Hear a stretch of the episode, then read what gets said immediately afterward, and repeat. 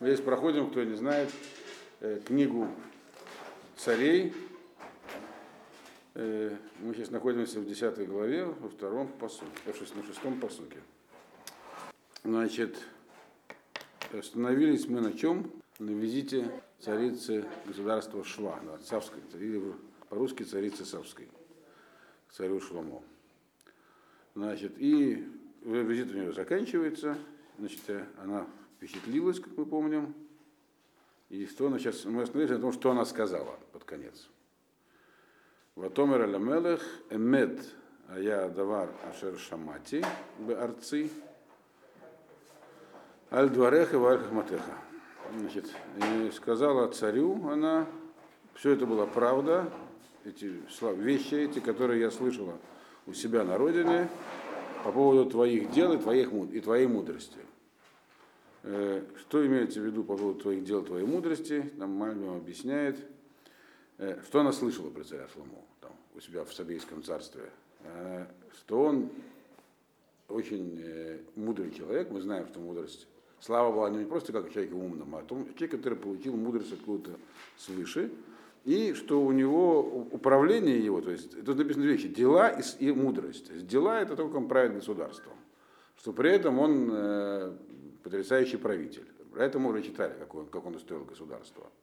И она знала, что эти вещи редко совмещаются в одном человеке. Все это знают. Что если человек углубляется в мудрость, ну, так сказать, постижение там, мудрости, то ему обычно не до э, повседневных дел. В Талмуде прямо написано, что лучше одна из, одна из вещей, которые там советует Янтана своему сыну, не жить, лучше не жить в городе, которым правят мудрецы Торы. Э, потому как э, они, если они мудрецы, то до правления у них руки доходить не будет. Стены будут обваливать, канализация перестанет работать и так далее. Вот. А она слышала про Шлома, что он и то, и другое, не могла в это поверить, и говорит, да это все правда. Но более того, седьмой посук, Лога и манти ледварим ада шербати э, ветерейна Инай вегене логу гадли гахеци э, гусавта хохма ветов эль гашмуа ашер шамати. Э, я, говорит, не верила этим вещам, пока не пришла и не увидела собственными глазами. То есть она не верила, потому что знала, что такое, такое мало возможно. То есть либо одно, либо другое. Так? Президент Академии наук не может одновременно быть просто президентом. Это разные, разная работа. Вот. А он, он как бы совмещал. Причем она говорит, мало того, что и то, и другое она в нем увидела. Гене говорит, значит, э, э, я не верю своим глазам то, что, о том, что мне рассказывали, но, э, но я когда увидела, поняла, что мне даже половину не рассказали. У тебя так много этой самой мудрости и так много правильных этих самых и правильно, так сказать, просто мудрости, мудрости управления э, по сравнению с тем, что я слышала. То есть в два раза больше. То есть, на самом деле это трудно поддается измерению. Она хотела сказать просто, что все на самом деле нам, еще, еще намного более удивительно. Почему так важно было ей э, сказать эту вещь, что она как бы увидела и впечатлилась больше, чем когда услышала. Потому как обычно, объяснять Мальвин, бывает наоборот – то есть мы знаем все, и это известная вещь, что слава человека, она обратно пропорциональна расстоянию от него. Точнее, прямо пропорционально. Чем дальше, тем человек кажется более великим. Если мы слышим, только слышим о нем, то, как правило, э, рассказы, они э, сильно идеализируют человека. Тот, кто находится близко к любому самому выдающемуся человеку, он видит его, у всех есть слабости. И у всех э, нет ни одного мудреца, который бы всем, а, так сказать, был настолько всеобъемлющим, что не было ни одного изъяна в мудрости, тем более нет ни одного правителя, которого было идеальное правление. Поэтому так любят писать мемуары те, кто был там камердинерами, э, или там шоферами каких-нибудь королев, там, президентов, они видят их другие стороны, и все говорят, а люди, которые не были камердинерами, шоферами, не были близко, они, для них это не личность идеализированная. Так вот, так обычно бывает. Все люди, они люди, так сказать, и никто... Э, конечно, это глупо читать мемуары камердинера президента, потому какого-нибудь там Рузвельта там, или там английской королевы, который написал, были, есть такие мемуары, вот, потому как не поэтому оценивается королева, Но тем не менее, она здесь сказала, что ты и вблизи выглядишь таким же великим, как по слухам, и даже больше. Вот что она хотела сказать. То есть это необычно. Значит, э, восьмой посуг. Ашрей Анашеха, Ашрей Авадеха. А? Эле Гаумдим Лефанеха, Тамид, Рашум им Эцхахматеха. Она говорит, счастливы твои подданные, счастливы твои слуги, эти, эти, которые стоят перед тобой всегда и слушают твою мудрость.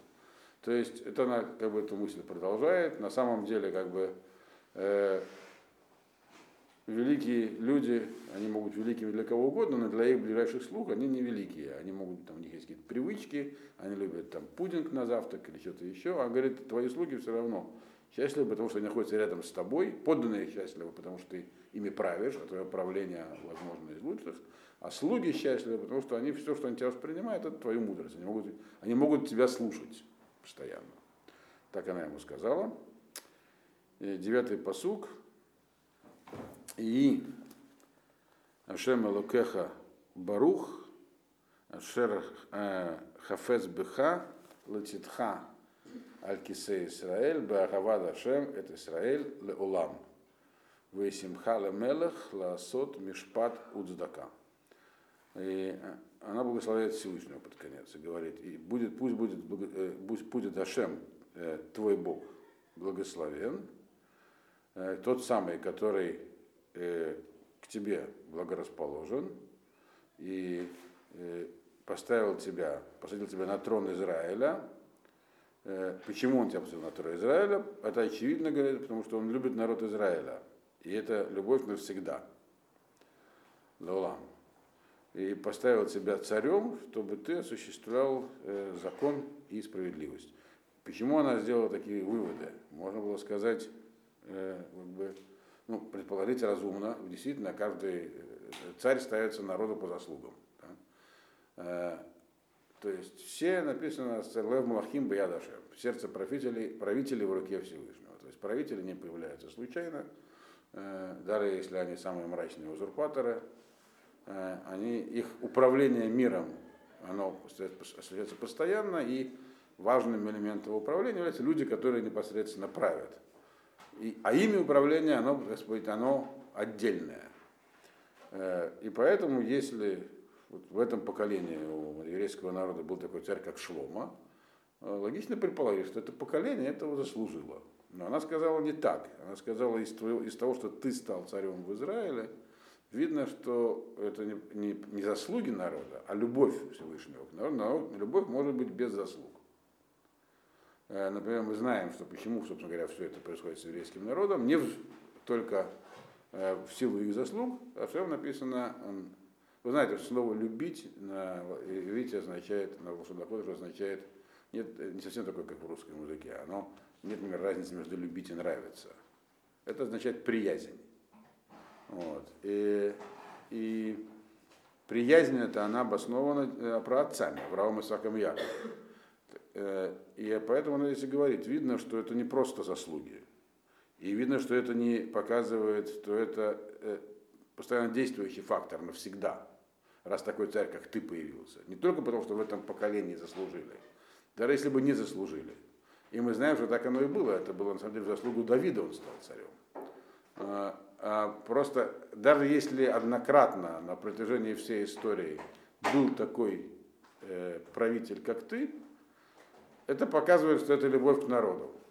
Потому что никаких заслуг на такого не, на такого не хватит. По заслугам можно получить что-то лучше или хуже. А такого, как ты, можно получить только если есть какие-то вечные заслуги. То есть, называется любовью к народу. И хотя дальше все может измениться, но тем не менее этот знак уже есть. На самом деле мы видим, что как бы основа у нас э, всего, когда мы говорим о каком-то правлении, это всегда Давид и Шломо. То есть это действительно положило некие основы. Но она увидела в этом знак и была, конечно, права в этом смысле. Значит, и десятый посук. Ватитен ле мелех мевы срим кикар загав э, убсамим арбемод в эвен якара лобаке босем агу од ларов ашер натна малкат шва лемелых шломо. Значит, она дала царю 120 кикаров золота. Кикара это есть разные оценки этой меры веса. От 20 там, до 30 килограмм, то есть это там 2,5-3,5 тонны золота примерно так. Вот, получается. Кроме золота дал еще более ценные вещи. Написано благовония. Благовоние обычно имеется не только то, что хорошо пахнет, но и специи тоже, которые мы знаем. Сабейское царство, это Йемен современный, как раз на пути из этого самого, пряник, как называется он, самим, ну, да, на пути благовония из Индии он находился. Вот, туда приставали корабли с этим из Индии, со всяким. А источником благовоний в деревне, по крайней мере, была Индия, и, и, много, и много позже тоже. Значит, то есть она дала много разных благовоний, драгоценные камни, и специально отмечено, что там было некое какое-то такое благовоние, которое больше не поставлялось э, в значительных количествах э, в, на землю Израиля. Она была для того, что дала царица Шав, э, э, э, Савская царю Шлому. То есть она ему, как положено у так сказать, высоких сторон, она дала ему подарки. И эти подарки были, кроме золота, были еще там всякие уникальные вещи, такие как эти благовония. Надо сказать, что в то время благовония ценились не дешевле золота, по крайней мере. И дальше, одиннадцатый посук, как бы отходит, ну, чуть-чуть делает отступление от царицы Савской, но оно связано как раз с тем, что было написано, связано с ее подарками. Э, Гам Анихирам э, Ашер Наса Загав Меофир Гиви Офир Ацей Альмугим Арбем От в Эвен Якара. Также корабли Хирама, э, которые привозили золото из земли Афир. Мы уже обсуждали это, правильно, про землю Афир говорили. Точно неизвестно, где находится эта земля Афир. Известно только, что корабли отплывали из гавани э, Гевер, то есть где современный Илак примерно находится. И это возможно, где-то в районе севера Сомали современного. Но есть и другие версии. Нет точной у нас информации, где эта земля, но там было золото, по крайней мере. И написано, что также корабли Хирама, а флот Хирама плавал вместе с флотом Шлома, мы это уже тоже упоминали, да, и дальше про это будет написано. Хирам, он э, финикийский царь, это народ моря, то есть это как раз и были главные мореходы того времени, еще много столетий после. А, так вот, флот Хирама и, и, который привозил золото из Афира, он также привез из Афира некие отцы Альмугим, древесину, которую называется Альмугим. Альмог вообще на иврите взять коралл, но это не коралловое дерево, а некое, да, э, мы знаем, что в Индонезии, в Африке растут всякие палисандры, там, какие махоганы, редкие породы деревьев, э, красное дерево, то, что называется по-русски. То есть эти корабли тоже привозили в большом количестве и, и тоже драгоценные камни. К чему это здесь написано? Дальше вот 12-й посуд поясняет, как бы, какое имеет отношение это к царице Савской. Написано так в 12-м посуке. Ваяз Гамелех эт ацей Альмугим мисат лебейт Ашем у лебейт Гамелех в кинород унивалим лешарим. Вело ба кен ацей Альмугим Волонир У Ада Йомазе. Значит, и сделал царь, Шломо, из этих, из этих вот э, драгоценных деревьев, сделал э, галерею в храме, то есть столбы для галереи, которые поддерживали э, крышу. И также в дворце. А также сделал всякие инструменты музыкальные. Они, сегодня все эти названия они имеют другое значение, чем тогда. Например, кинор это скрипка, но здесь вряд ли имеется в виду скрипка, имеется в виду какой-то струнный инструмент. Лира, кимвал, они по-разному их называют по-русски. Вот. Для тех, кто исполнял песни в храме, он сделал музыкальный, то есть, то есть из красного дерева. И написано самое главное здесь. И больше не было доставки вот этих вот деревьев, и не видели их э, э, до сегодняшнего дня. То есть при царе Шлома завез, откуда-то завезли большое количество, настолько драгоценные редкие вещи, что когда это записывалась книга э, в э, конце первого храма, то еще то больше, они говорят, не было такого больше. То есть, чтобы такой, такие редкие породы деревьев использовали для строительных работ. Это редкие отделочные породы деревьев. Их, Флома из них, у него было так много этого, что он их, из них строил галереи, столбы делал. И это то, что написано было вот в, в посуке в пятом, то, что она увидела, то, что ее впечатлило, эти самые галереи из красных деревьев, из красного дерева. Вот. Это была такая же редкость, как те эти самые басамим, которые привезла ему царица. Э, и, собственно говоря, э, все, что делал Шлома, мы помним, оно было призвано поддерживать славу царства не просто ради славы. И впечатление было не просто для впечатления, а для того, чтобы правление было мирным. То есть это впечатление было настолько сногсшибательным, что никто с ним даже не, не думал воевать. Хотя думать могли, дальше мы про это прочтем. Вот. Э, и она это увидела, и это, кстати, это впечатлило. Дальше, 13-й посуг.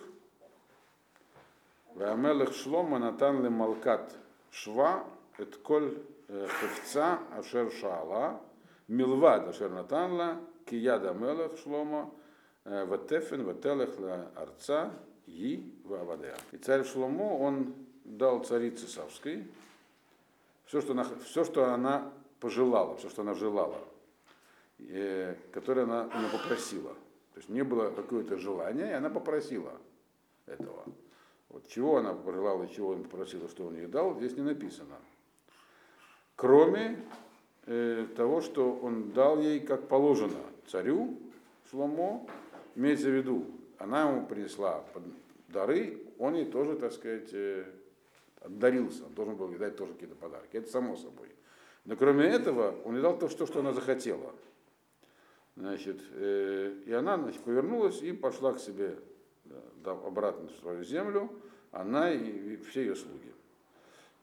Э, это, почему здесь написано, она и все ее слуги, тоже надо понять. Куда ей надо было еще идти, как не к себе домой? Она приехала политического убежища в Иерусалиме, но вроде царица. Значит, есть разные мнения между комментаторами, что она просила. А, и, грубо говоря, можно разделить на два основных мнения. По одному, э, она увидела, у Шлома было много разных интересных артефактов. Про это есть много разной литературы, э, агадической в Талмуде. Там, типа поющая скрипка, что-то такое, которая сама играет, ну, музыкальный инструмент, что-то типа радио. Но не радио, понятно, а что-то такое и так далее. Но другое, большая часть комментаторов говорит, что она хотела получить у Шлома определенные знания, то есть у нее были вопросы к Шлома. Когда она увидела, как у него все устроено, то есть он ей дал, как бы, грубо говоря, мастер-класс по управлению государством и научил ее много чему. То есть она, видимо, была женщиной способной. Интересно, что в Талмуде есть такое мнение, что не было такой царицы Савской вообще. Да. Вот. Э, один из э, этих самых мудрецов Талмуда говорит, что везде, где это ошибка считать, что здесь говорится про конкретную женщину. Вот. А имеется в виду Малхут Шва, правительственная делегация из царства Шва приехала. Потому что дословно переводится Малкат Шва, э, так сказать, царская, царь, мы, если читать Малкат, царица Савская. Можно прочесть, как поставить по-другому огласовке, получится царство Савское. То есть, ну, Интересно, что ему не устраивало в том факте, что она царица. Может быть, просто он не верил, что женщина может такой умной быть учиться у царя Шломо, не знаю. Вполне возможно. Вот. Но, по крайней мере, общее, так сказать, мнение, что есть, здесь написано она, он считает, что здесь неправильно сказано ги, она. Так что более распространенное мнение, что это конкретная царица, э, которая была в Сабейском царстве. Сабейское царство, оно известное, как бы по него археологам про него известно, остались всякие артефакты после него археологические в Йемене и так далее. Так вот, она ушла к себе. И, значит, она хотела, чему-то научилась. Почему сказано, что она повернулась, как бы так, здесь такая визуальная картинка получается. Написано, зачем-то написано с такими подробностями. Она как бы развернулась и пошла к себе домой прямо, никуда не, то есть никуда не сворачивая, как написано. То есть повернулась и пошла, и все вместе с ней ушли. Э, тем самым здесь как бы подчеркивается, что и она, и все, кто с ней пришел, не все-таки далеко по тем временам э, Сабейское царство. Они проделали большой путь через пустыню Аравийскую. И дошли до земель плодородного этого полумесяца, как он назывался в древнем мире. Там рядом Египет, Ассирия. Вот. Если уж такой большой путь проделали, можно было навестить. В Египте тоже было что посмотреть. И между речи, и Арам Цова, Арам на Араем, там э, колыбели цивилизации, в общем-то. Она туда не пошла. Тем самым подчеркивая, что она пришла только к Шлома, ей хватило этого больше, чем она рассчитывала, и больше никакой информации ей уже не хотелось. Она все, что надо было, увидела и узнала здесь. И поэтому развернулась, и никто из ее слуг, она не отправила никого тоже там с какими-то визитами вежливости к фараону, э, к арамейским царям. Все ушли с ней. То есть, как бы, тем самым она подчеркнула, э, то есть, точнее, здесь подчеркивается значение шлома, что то, что она увидела. Она есть как такой пример, и другие цари упоминаются, но она здесь как пример идет к тому же и, и умного правителя, то есть правительница получается. Потому что она еще у Шлома научилась чему-то. Значит, Сабейское царство действительно существовало долго, и оно существовало задолго до этого. Ну вот. Значит, она ушла. Дальше перечисляется, э, собственно говоря, э, как строилась у Шлома доходная часть бюджета, из чего она состояла. Все эти, все эти истории здесь написаны не просто для нашей информации. Что, я уже объяснял, что книга Мулахим, она не, про, не историческая книга. Как исторические факты, это все написано в другой книге, то есть параллельно в книге э, Деврея Здесь э, книга пророческая, поэтому здесь написано не для нашего, так сказать, чтобы вы были информированы, как было устроено царство Шлома. Здесь должна быть другая цель. Цель это здесь показать, что получил Шлома, собственно говоря, когда он получил этот самый подарок по своей просьбе. Что такое мудрость, которую ему дали сверху? К чему она его привела, то есть чего он достиг. Поэтому для этого здесь все это приведено. И вот 14-й посуд говорит так. Вии мешкаля заав ашерба лишлома бешана и хад шеш мот шим шеш кикар. Значит, и было, э, так сказать, количество золота, которое приходило к Шлома, то есть имеется в виду за счет налогов от собственных граждан и от вассальных государств, которых у него было много, царство было очень большое. Ну вот. В год к нему собиралось 666 кикаров золота.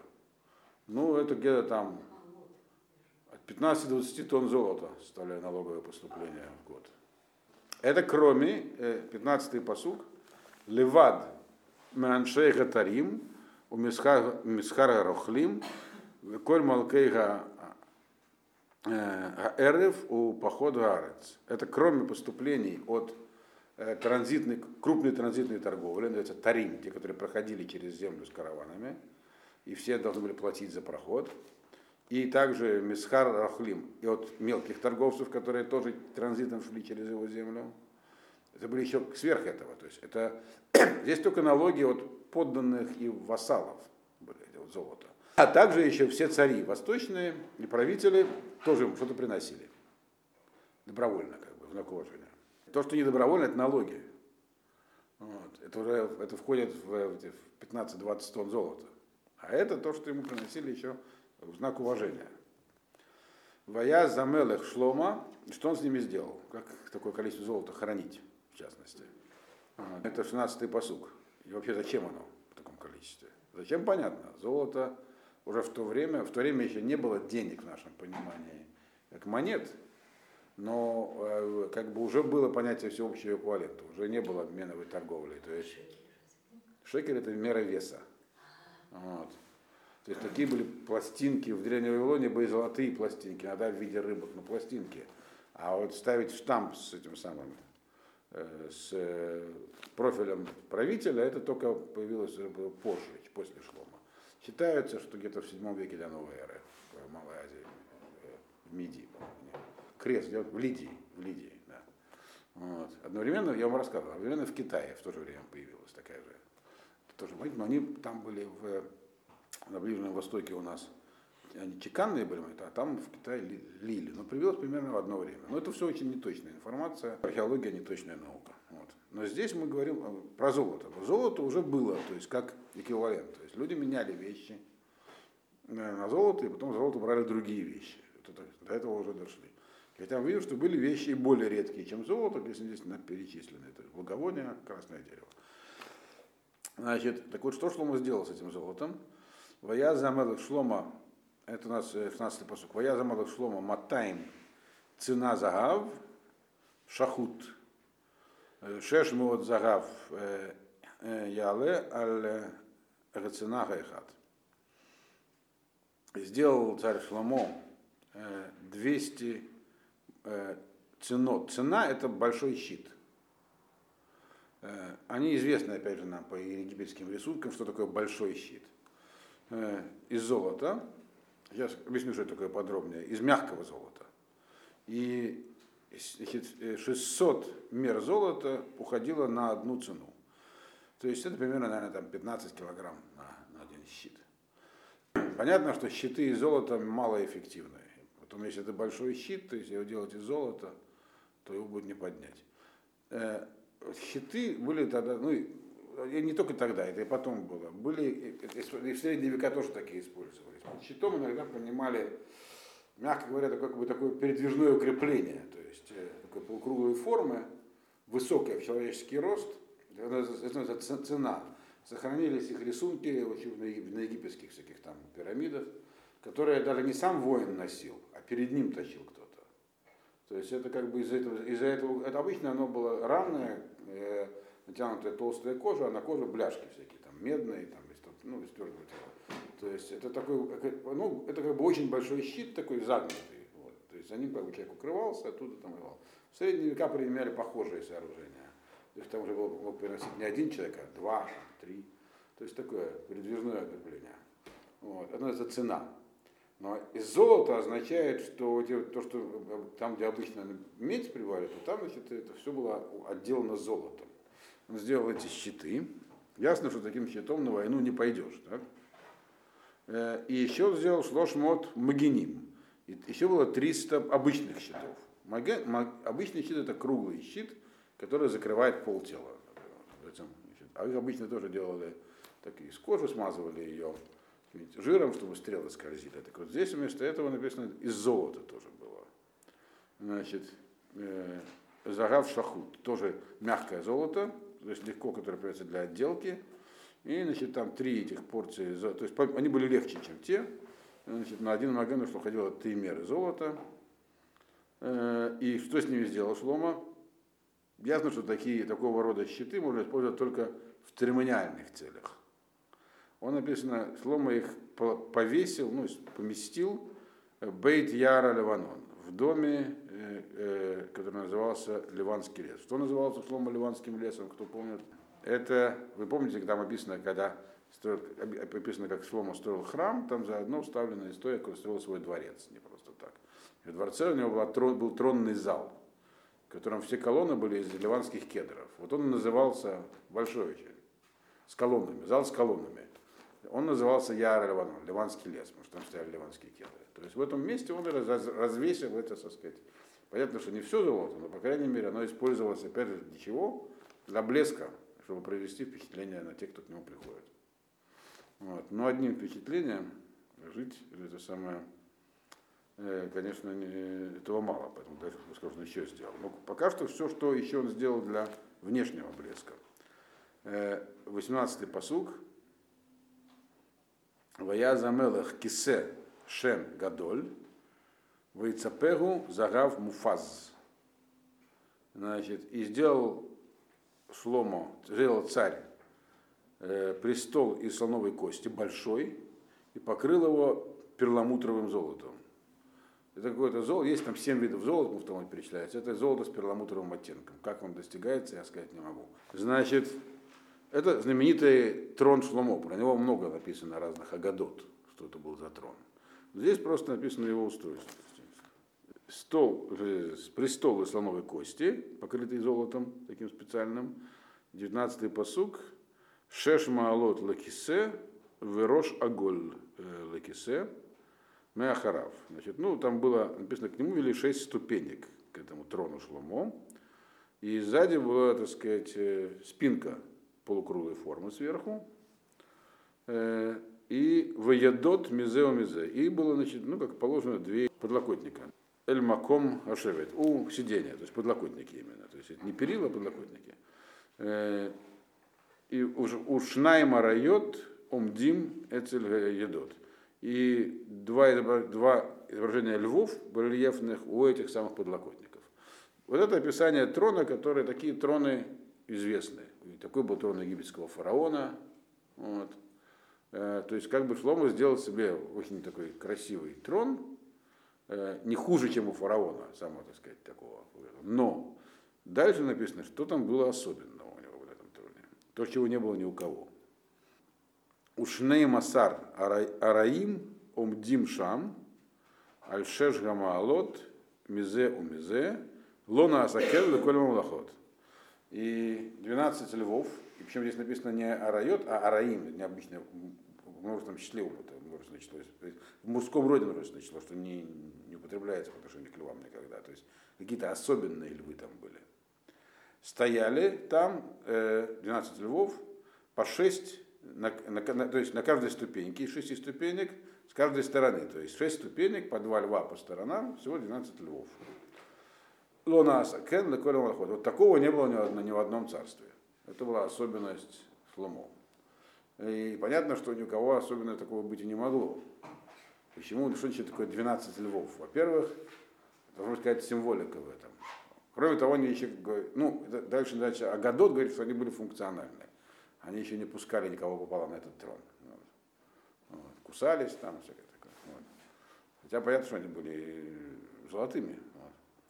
Э, но Шлома, э, во-первых, э, лев это символ колена Иуды. Вы знаете, что когда в пустыне евреи ходили под флагами, и потом эти флаги у каждого колена остались, на флаге колена Иуды был лев изображен. И, кстати, вот этот самый Хайли Селасия, я вам про него рассказывал, император, это и как его, Эфиопии бывший, э, который считается потомком царицы Савской. Так у них положено. Вот. У него один из титулов Лев Иудеи. Он считает, что, согласно этой самой мифологической легенде, у царицы Савской родился еще и ребенок какой-то от царя Шломо. Хотя тут вроде про это, так, вроде про это не очень говорится. Так вот, э, львы, лев это, это символ, поэтому называется лев иудея. Лев это символ колена, колена Иуды. Э, царь Шломо, он 12 поколение от Иуды.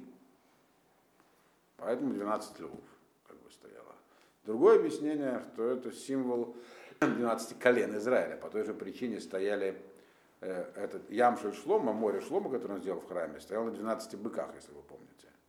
12 колен. И лев и бык – это животные, которые были в колеснице Ехескеля. Э, Меркова, так называется, Меркова. Мы про это как-то здесь особенно не говорили, мне кажется, да? Но это такая, а? может, говорили, может быть. Когда говорили про Даниэля, наверное, да, вот. Книгу Даниэль, когда проходили. Но это, Маасе Меркова, только колесница, это трудно обсуждать, не привлекая кабалу. Э, в целом это, так сказать, тайная структура мироздания, как оно устроено. И там каждое животное что-то собой символизирует. Бык, по-моему, бык это суд, а лев это милосердие, такое. То есть, поэтому царского престола стояли львы, но это мы как бы оставим в стороне. Так или иначе, эти львы там стояли, а у других такого не было, потому что никто из других царей не был 12-м поколением от, э, от э, Иуды и так далее. И написано, что этот престол никто сесть не мог есть Агада, фараон попытался, после этого охромел и так далее. Его так называли Нехо, хромой фараон. Так вот, дальше идем. 21 посук. Виколь клей машке амелех шломо загав. Виколь клей байт бейт яра леванон загав сагур. Эйн кесев лоны хошет э, бимей шломо лимеума. И все сосуды, имеется в виду, с чего пили э, кубки, у царя Шломо были золотыми, и, то есть куда золото шло еще. Все, э, все, что, вся утварь, которая была в тронном зале, вот это самый Бейт Яр Ливанон, Ливан, золотая была, золото высокого качества. Э, ни золото, ни меди вообще ни для чего не, не использовали там. Вот.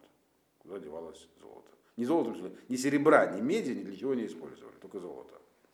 Э, так написано. Э, и все этого Шломо достиг за счет мудрости. 22-й посук. Значит, Киани Таршиш Ламелех, тут интересная вещь написана. Киани Таршиш Ламелех Беям, Имани Хирам, Ахат Лешалош Шаним, того они Таршиш, Нисет Загав Векесев, Шенгавим, Векофим, В Тукиим. Значит,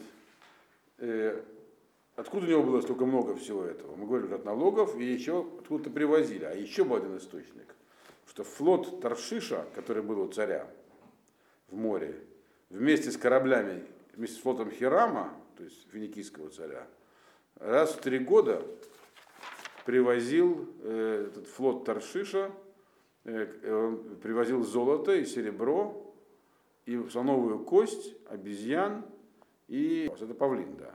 То есть написано тукиим, туки вообще в современном языке это попугай, но все комментаторы объясняют, что имеется в виду птица с таким большим хвостом, то есть ну, это павлин.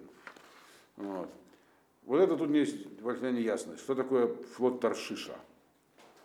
То есть получается так, у слова был флот Таршиша, некий флот, который называется флот, либо он плавал в Таршиш, то есть это место такое Таршиш, либо он назывался флот, флот то есть название флота Таршиш значит, который плавал вместе с Хирамом, потому что мы, я вам уже говорил, что, так сказать, евреи учились только, как правильно плавать, было у кого учиться, у финикийцев.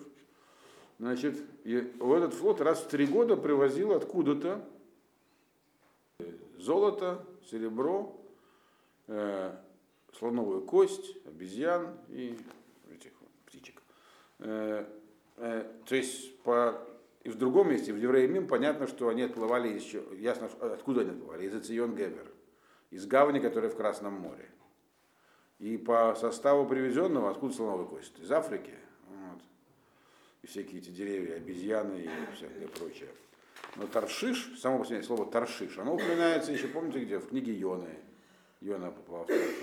Таршиш это, по идее, город. Есть два мнения, что где находится этот Таршиш. По одному это имеется в виду графоген. По-другому это либо Кадис, либо э, Танжер, если вы себе представляете географию, э, где, где у нас там Гибралтарский пролив, так, уже как бы за самым узким местом с той стороны Атлантического океана. Есть большой порт, там большая гавань такая, древняя, очень древняя гавань в Испании, называется Кадис в Атлантическом океане. Вот. И туда явно заходили финикийские корабли. И, то есть это такой. Но это уже в Атлантике, как бы, вот, той стороне, на той стороне Испании, которая в Атлантику выходит. И напротив находится порт Танжер в Африке. Но вопрос, который можно задать сразу же, а как можно попасть из Красного моря без Советского канала э, через пустыню, что ли, корабли переносить? А, и написано, что они плавали в Африку при этом еще. И, и плавание занимало три года. Доплыть из, из, из Палестины до Карфагена нужно три дня. Получается, что плавали вокруг мыса Доброй Надежды. Это, конечно, трудно себе представить, но, по крайней мере, э, так считает Мальбин. Он считает, что имеется в виду именно вот порт, порт в Испании, Кадис, скорее всего, и что они плавали туда вокруг Африки и обратно. То есть почему они могли проплыть прямо через Гибралтар, очевидно, политические условия не позволяли. Я не знаю почему. Да, но, по крайней мере, три года, да, оправдано. Правда, другая точка зрения, которая является, в общем, более общепринятой, что это не имеется в виду, э, э, э, что плавали в Таршиш. Это тип корабля. Таршишский корабль имеется в виду. То есть финикийские, другими словами, корабль. Финикийские корабли были самыми передовыми в то время. И это просто, как говорится, по флот из Таршиша имеется в виду не флот, который плыл в Таршиш, а флот, состоящий из кораблей типа Таршиш. Вот. Это тоже, так сказать, вписывается нормально в текст. Финикийские корабли, которые были, тогда у них уже были кили, которые они управляли, там, но они были грибные еще в время. То есть у царя Шлома, и тогда, понятно, вместе с Хирамом, который был финикийцем, у них был такой флот из таких особенных кораблей, приспособленных для длительных плаваний и для перевозки грузов. То есть но, как, по крайней мере, есть комментаторы, которые считают, что, они в то время уже плавали вокруг Африки. Как они проплывали через мыс Доброй Надежды, все время это очень говорят мореплаватели, говорят, что это очень такое непростое мероприятие. Вот. Но проплывали, значит, вот. Но так или иначе, они привозили много чего для царя Шламо. значит, в том числе и экзотических животных.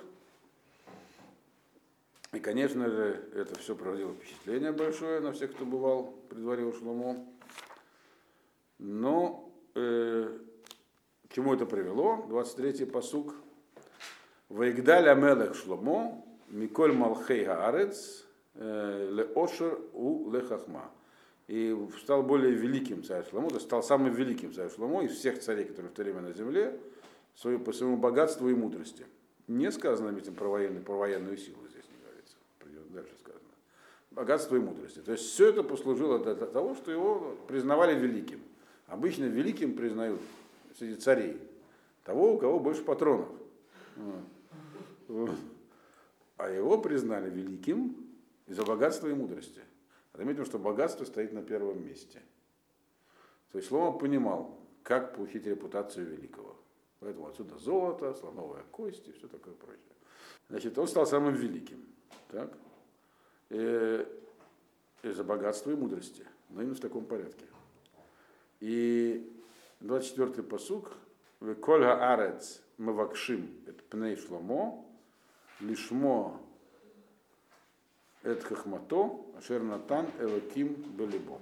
И значит, вся земля, все цари земли, они хотели, они все э, стремились как бы попасть к Шломо они, э, и послушать его мудрость, которую дала Всевышний в его сердце. То есть все хотели послушать не потому, что он умный был человек только, а потому что понимали, что это уже не человеческая, так сказать, высшая мудрость. Все хотели от него чему-то научиться, другими словами. Вот. Существует даже как бы такое представление, которое базируется на каком-то очевидном годе, я сам это когда не видел, что и греческие мудрецы времен как раз Сократа к нему приходили учиться.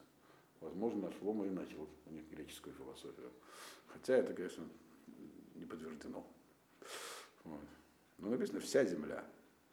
А, а Европа еще была дикой, но греки уже у них были уже, так сказать, Трианская война уже прошла, уже, так сказать, у них уже вполне, так сказать, развивались. Кто к нему, все они к нему приходили. 25-й э, э, посук. Мы виим иш минхато, клей кесов и клей загав, ушламо, уш, ушламот, венешек, убсамим, сусим, упрадим, двар шана башана. И все они приносили ему каждый свои подарки, э, серебряные сосуды, э, золотые сосуды, одеяния, оружие, перебирается оружие здесь, э, и также благовония, пряности всякие, вот, лошадей, мулов, и это было ежегодно. То есть у него был, так сказать, приемы, то есть к нему все время приходили люди и приносили самые вещи необходимые в то время. Э, а лошади мы знаем, э, в то время главным источником лошадей был Египет.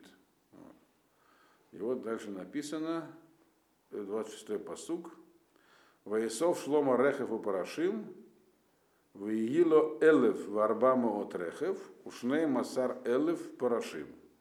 Вейнахем баарей гарехев, Вимам элев берушалаем. И собрал Шлома, у него было, значит, 14 тысяч, э, 1400 колесниц. То есть у него собрался у Шлома написано колесницы и всадников.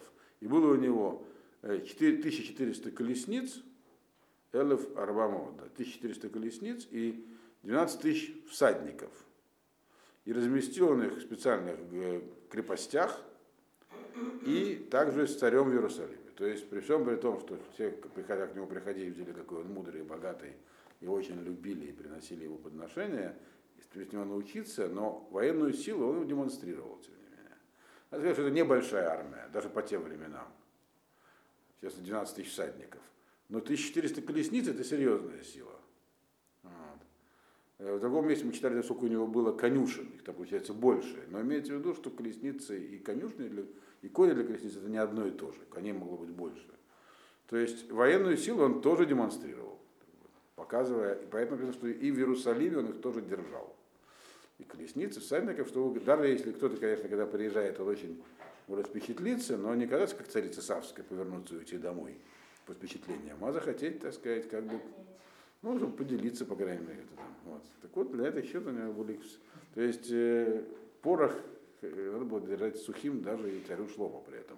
Не, не написано, что он воевал, он никогда не воевал. До этого дела не доходило. Это касается вооружения. И 27-й посук. Ваитена мелех эда кесев бирушалаем к аваним, веда аразим натан к шикмим, ашер башфила ларов. И дал царь, точнее, сделал, дал, сделал так царь, что серебро стало в Иерусалиме как камни, а кедры как пальмы, которые растут в заболоченной равнине, там полно растет. Вот. Может, не заболоченной, в равнине, на равнине растут пальмы, в жарком, в жарком месте. Имеется в виду, что дал. Он не раздавал серебро и, и, кед, и кедровые строительные материалы. Строить из кедра, как сегодня из мрамора. Есть, имеется в виду, что в Иерусалиме было такое благосостояние за счет того, что постоянно приходили делегации. То есть туризм э, тури, э, был развит. Это обогащало э, народ, жителей. Поэтому там у народа было полно серебра, и все строили себе дома из кедра, что мало кто себе мог позволить, как дворцы. То есть за счет этого Иерусалим был, так сказать, выглядел как э, действительно столица мира, как сегодня Нью-Йорк. Там тоже все впечатлялись. То есть, то есть за счет того, что к нему все время приходили, приезжали, то есть все там все, все богатели. Как Шлома устроил экономику, уже мы объясняли. Дальше. 28-й посук. У Моца Сусим Ашерли Шлома Мимицраем. У Микве Сухарей Амелех Якху Микве э, Бимхир.